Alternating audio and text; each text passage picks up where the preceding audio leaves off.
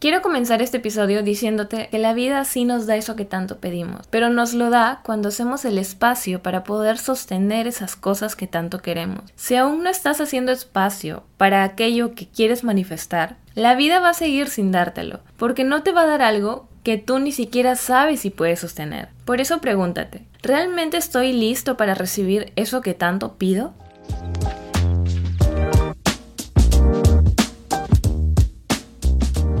Hola, hola, ¿cómo estamos? ¿Cómo están esas energías? Yo estoy feliz de poder estar aquí un domingo más. Antes de empezar este episodio, quiero darte las gracias. Gracias por estar aquí, gracias por darte el tiempo de escuchar este podcast. De verdad espero poder ayudarte, darte un poco más de claridad sobre lo que quieres hacer para ti. En el episodio anterior hablamos sobre cómo muchas veces nos cuesta trabajo ir por lo que queremos por el simple hecho de que nos morimos de miedo, básicamente. Si no has escuchado el episodio anterior, no sé qué estás esperando, así que puedes ir y luego retomas este, ¿ok? Hoy quiero hablarte sobre ese proceso que tienes que pasar para llegar realmente al cambio que quieres. Me pareció genial hacerlo porque últimamente escucho comentarios sobre querer cambiar algo, pero no querer abrir las manos para que eso que tanto quieres llegue. Es como si yo dijera, quiero comprarme una casa pero no estoy buscando opciones, no estoy haciendo llamadas, no estoy yendo a ver casas disponibles. ¿Me explico? Es como quiero algo, pero no estoy haciendo nada al respecto.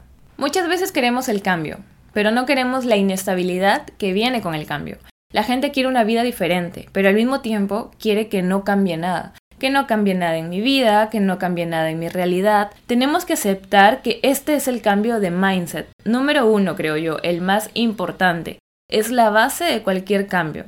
Que si realmente quieres cambiar algo en tu vida, ya sea una relación, un hábito, si quieres cambiar la cantidad de ingresos que tienes, la casa en donde vives, el trabajo que tienes o incluso tu círculo social más íntimo, con ese cambio siempre va a venir la incomodidad y con ese cambio siempre va a venir también incertidumbre y dolor, porque al final lo que estamos haciendo cuando cambiamos cualquier cosa o aspecto en nuestra vida es un poco destruir lo que había antes para crear algo nuevo. Es desaprender para volver a aprender.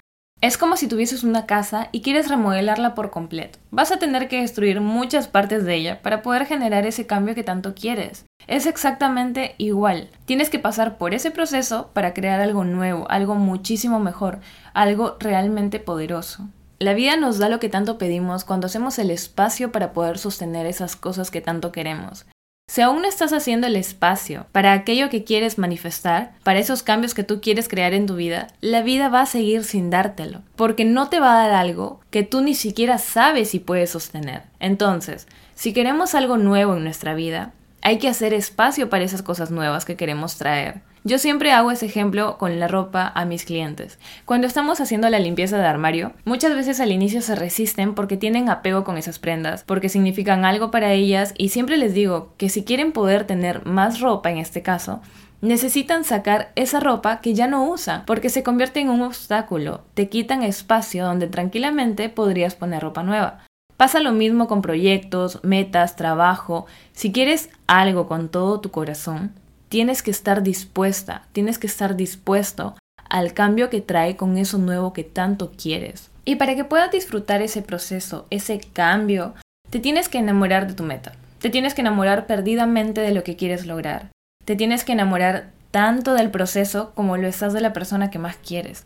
¿Por qué? Porque van a llegar momentos cuando uno persigue un cambio, cuando tratas de elevar tu vida a un nivel mucho más alto, Van a haber momentos en los que te caigas, vas a tener momentos en los que los resultados no lleguen, vas a ver momentos en los que sientes que solo estás fracasando y te vas a desesperar, vas a tener momentos en los que te vas a sentir estancada, estancado, que realmente sientes que no estás avanzando. Y déjame decirte que no todo es bonito. Uno cuando quiere un cambio, no todo es color de rosa, no todo es fácil, no todo llega por arte de magia. Y no es que pase de la noche a la mañana.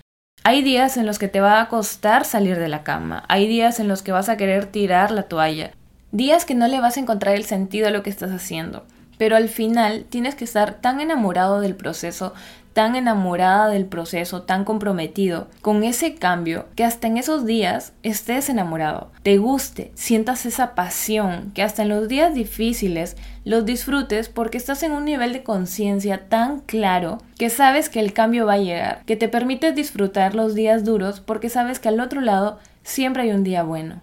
Y por eso voy a dejarte tres cosas que yo hice. Tres cosas que yo apliqué que funcionaron para mí, ¿ok? Número uno. ¿Cómo saber si realmente estoy lista para el cambio? Te tengo una noticia.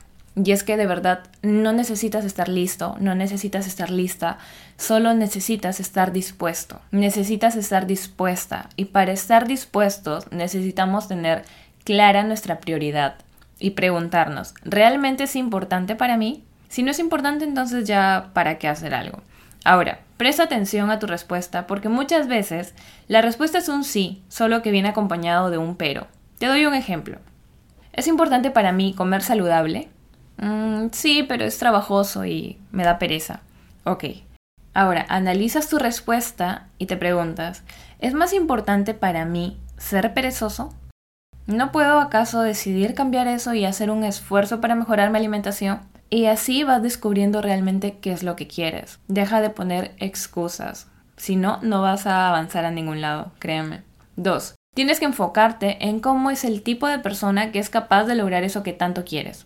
Agarra lápiz y papel y describe cómo es ese super tú. Este ejercicio me lo enseñó Hannah, mi coach, que por cierto estoy muy agradecida con ella por todo lo que me enseña. Este ejercicio se trata básicamente de hacer una lista. Por ejemplo, en mi lista está que esa super Samantha no se enoja, lee todos los días, escucha podcast todos los días, hace ejercicio, cuida su alimentación. Entonces, cuando terminé de hacer esa lista, tuve que sincerarme conmigo y dije, ok Sam, si en esa lista de tu futuro, entre comillas, está leer todos los días, empieza a hacerlo ahora. Si está a comer saludable, piensa dos veces cada vez que se trata de qué vas a comer y no te vayas a ir al extremo de, ok, uno es libre de comer chatarra de vez en cuando. Sí, yo lo entiendo, pero si mi meta es comer saludable, tengo que empezar a incorporar esa comida de a pocos y así sucesivamente. La idea es que te des cuenta que ese tu futuro está a unas acciones de alcanzarlo, poniendo en práctica todo eso que dices que haces en el futuro. Es traerlo a la realidad y hacerlo parte de tu día a día. Presta atención a lo que te diré.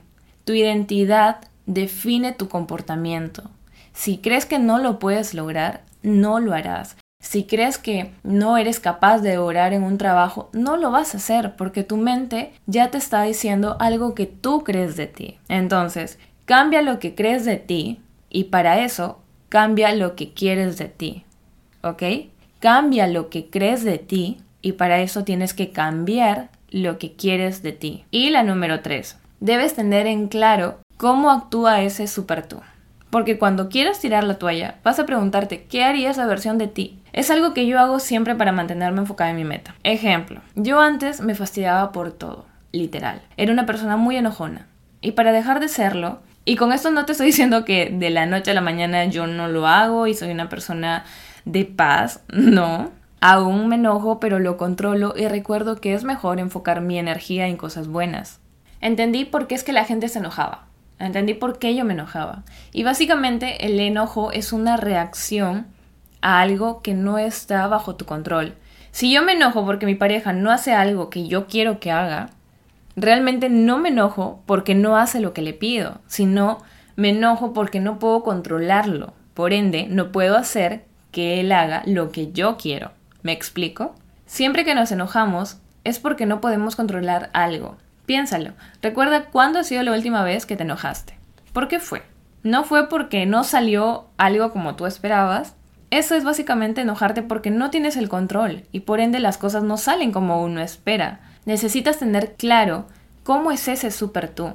Siempre que se me presenta una situación complicada, me pregunto, a ver, ¿qué haría esa super Sam? ¿Cómo lo resolvería? Si ella tiene estas herramientas, ¿cuál sería su respuesta? ¿Cómo es que lo afrontaría? Y así empiezo a resolver mis cosas porque tengo claridad de cómo lo resolvería esa versión de mí y la traigo al presente. Así que ya sabes, si realmente quieres avanzar, si realmente quieres dar ese pasito, deja las excusas a un lado. Sincérate contigo, de verdad. Sé honesto contigo y di, ok, ¿por qué no lo estoy haciendo? ¿Qué es lo que quiero hacer y por qué no lo estoy logrando? Déjate de poner excusas en tu cabeza y empieza a accionar. De a poco se empieza a hacer pequeños cambios y vas a ver cómo tu vida empieza a cambiar. Y lo mejor es que te lo vas a agradecer, de verdad. Bueno, esto es todo por el episodio de hoy. Ya llegó a su fin. Lo siento. Creo que se extendió mucho, creo que fue el doble que el primer episodio. De verdad sentí que era necesario, al menos por el tema, y aún así creo que intenté hacerlo lo más corto que pude. Pero ya, la idea es que poco a poco le empieces a agarrar el gusto a escuchar estos podcasts y poder ir ampliando un poco más el tiempo para poder como que abarcar a más profundidad los temas. Si te gustó este nuevo episodio, por favor házmelo saber. Si quieres que hable de algún tema en específico, escríbeme un DM. Yo estoy abierta a buscar nuevos temas. Espero que hayas podido aprender algo, que te lleves algo que puedas poner en práctica. Y recuerda, el cambio siempre comienza por ti.